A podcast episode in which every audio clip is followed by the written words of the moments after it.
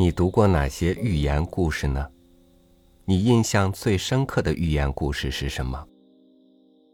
狼来了，掩耳盗铃，乌鸦与狐狸。我相信你还能再说出一大堆来。今天呢，再给您补充几个吧，与您分享钱钟书的文章，读《伊索寓言》。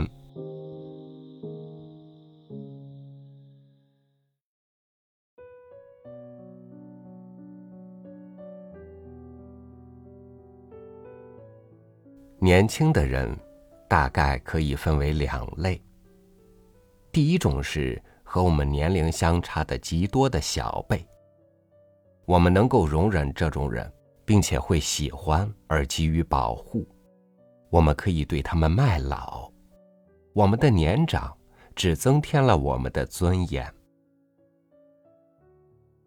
还有一种是比我们年轻的不多的后生，这种人。只会惹我们的厌恨，以至于极忌。他们已失掉尊敬长者的观念，而我们的年龄又不够引起他们对老弱者的怜悯。我们非但不能卖老，还要赶着他们学少。我们的年长反使我们吃亏。这两种态度是到处看得见的。譬如。一个近三十岁的女人，对于十八九岁女孩子的相貌还肯说好；对于二十三四岁的少女们，就批判的不留情面了。所以，小孩子总能讨大人的喜欢，而大孩子跟小孩子之间就免不了时常冲突。一切人事上的关系，只要涉到前辈资格先后的。全证明了这个分析的正确。从整个历史来看，古代相当于人类的小孩子时期，先前是幼稚的，经过几千百年的长进，慢慢的到了现代。时代愈古愈在前，它的历史愈短；时代愈在后，它积的阅历越深。年龄越多，所以我们反是我们祖父的老辈，上古三代反不如现代的悠久古老。这样，我们的信而好古的态度便发生了新意义。我们思慕古代，不一定是尊敬祖先，也许只是喜欢小孩子，并非为敬老。也许是麦老，没有老头子肯承认自己是衰朽顽固的，所以我们也相信现代一切在价值上、品格上都比古代进步。这些感想是偶尔翻看《伊索寓言》引起的。是的，《伊索寓言》大可看得。它至少给予我们三种安慰。第一，这是一本古代的书，读了可以增进我们对于现代文明的骄傲。第二，它是一本小孩子读物，看了觉得我们是成人了，已超出那些幼稚的见解。第三呢，这部书差不多都是讲禽兽的，从禽兽变到人。你看这中间需要多少进化历程？我们看到许多蝙蝠、狐狸等的举动言论，带有发迹后访穷朋友、衣锦还故乡的感觉。但是穷朋友要我们帮助，小孩子该我们教导，所以我们看了《伊索寓言》，也觉得有好多浅薄的见解，非加以纠正不可。例如蝙蝠的故事，蝙蝠碰见鸟就充作鸟，碰见兽就充作兽。人比蝙蝠就聪明多了，他会把蝙蝠的方法反过来使用，在鸟类里偏要充兽，表示脚踏实地；在兽类里偏要充鸟，表示高超出世，向武人卖弄风雅，向文人装作英雄。在上流社会里，他是又穷又硬的平民；到了平民中间，他又是屈尊下顾的文化分子。这当然不是蝙蝠，这只是人。蚂蚁和醋汁的故事。一到冬天，蚂蚁就把冬天的米粒拿出来晒，醋汁饿得半死，向蚂蚁借粮。蚂蚁说：“在夏天唱歌作乐的是你，到现在挨饿，活该。”这故事应该还有下文。据柏拉图对话篇，菲德洛斯说：“醋汁进化变成诗人。”由此推论，坐看着诗人穷饿不肯借钱的人，前身无疑是蚂蚁了。醋汁饿死了。本身就做蚂蚁的粮食。同样，生前养不活自己的大作家，到了死后偏有一大批人靠他生活。譬如，写回忆纪念文字的亲戚和朋友，写研究论文的批评家和学者。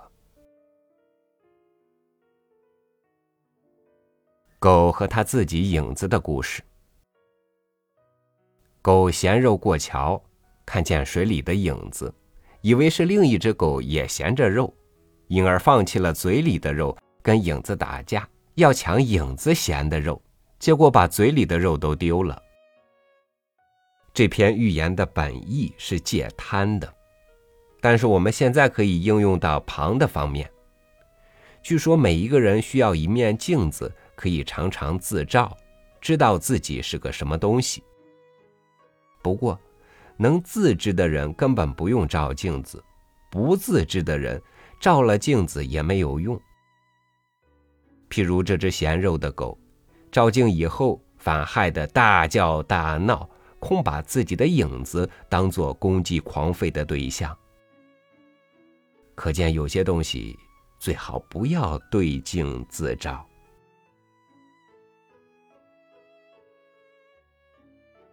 天文家的故事。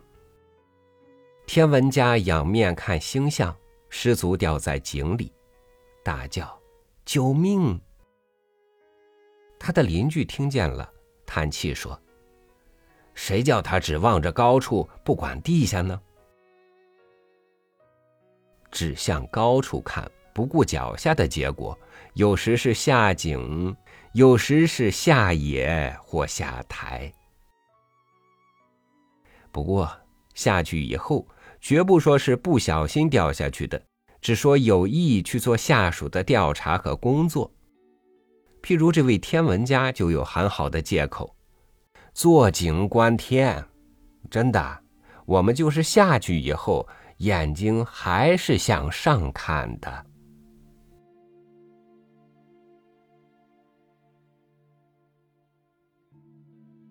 乌鸦的故事。上帝要捡最美丽的鸟做禽类的王，乌鸦把孔雀的长毛披在身上，插在尾巴上，到上帝面前去应选，果然为上帝挑中。其他鸟类大怒，把它插上的毛羽都扯下来，依然显出乌鸦的本相。这就是说，披着长头发的未必就真是艺术家。反过来说。秃顶无发的人，当然未必是学者或思想家。寸草也不生的头脑，你想还会产生什么旁的东西？这个预言也不就此结束。这只乌鸦借来的羽毛全给人家拔去，现了原形，恼羞成怒，提议索性大家把自己天生的毛羽也拔个干净。到那时候，大家光着身子。看真正的孔雀、天鹅等，跟乌鸦有何分别？这个遮羞的方法，至少人类是常用的。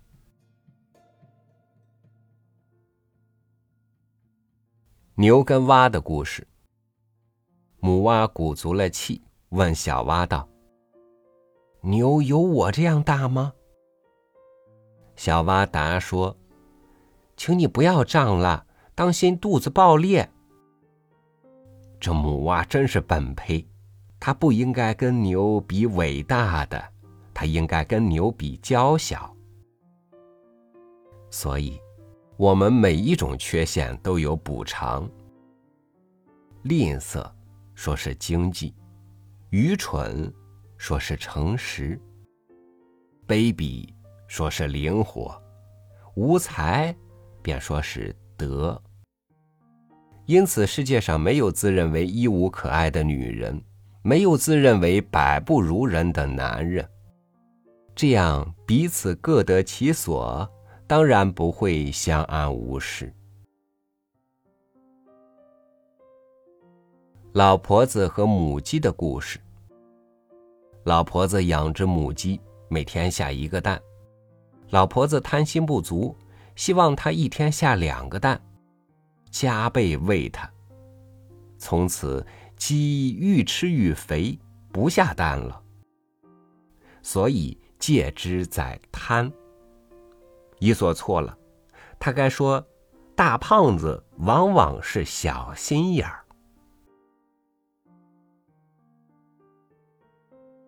狐狸和葡萄的故事。狐狸看见藤上一颗颗已熟的葡萄，用尽方法，弄不到嘴，只好放弃，安慰自己说：“这葡萄也许是酸的，不吃也罢。”就是吃到了，他还说：“这葡萄果然是酸的。”假如他是一只不易满足的狐狸，这句话他对自己说，因为现实终不够理想。假如他是一只很感满意的狐狸，这句话他对旁人说，因为诉苦经可以免得旁人来分甜头。驴子跟狼的故事。驴子见狼，假装腿上受伤，对狼说：“脚上有刺，请你拔去了，免得你吃我时舌头被刺。”狼信以为真，专心寻刺，被驴子踢上逃去，因此叹气说：“天派我做送命的屠夫的，何苦做治病的医生呢？”这当然幼稚的可笑，他不知道医生也是屠夫的一种。这几个例可以证明《伊索寓言》是不宜做现代儿童读物的。卢梭在《艾米尔》卷二里反对小孩子读寓言，认为有坏心术。举狐狸骗乌鸦嘴里的肉一则为例，说小孩子看了。不会跟被骗的乌鸦同情，反会羡慕善骗的狐狸。要是真这样，不就证明小孩子的居心本来欠好吗？小孩子该不该读寓言，全看我们成年人在造成什么一个世界、什么一个社会，给小孩子长大了来过活。卢梭认为寓言会把淳朴的小孩子教得复杂了，失去了天真，所以要不得。我认为寓言要不得，因为他把淳朴的小孩子教得愈简单了，愈幼稚了，以为人世里是非的分别、善恶的果报，也像在禽兽中间一样的公平清楚，长大了就处处碰壁上当。原故事，卢梭是原始主义者，主张复古，而我呢，是相信进步的人。虽然并不像寓言里所说的苍蝇，坐在车轮的轴心上，嗡嗡的叫道：“嗯，车子的前进都是我的力量。”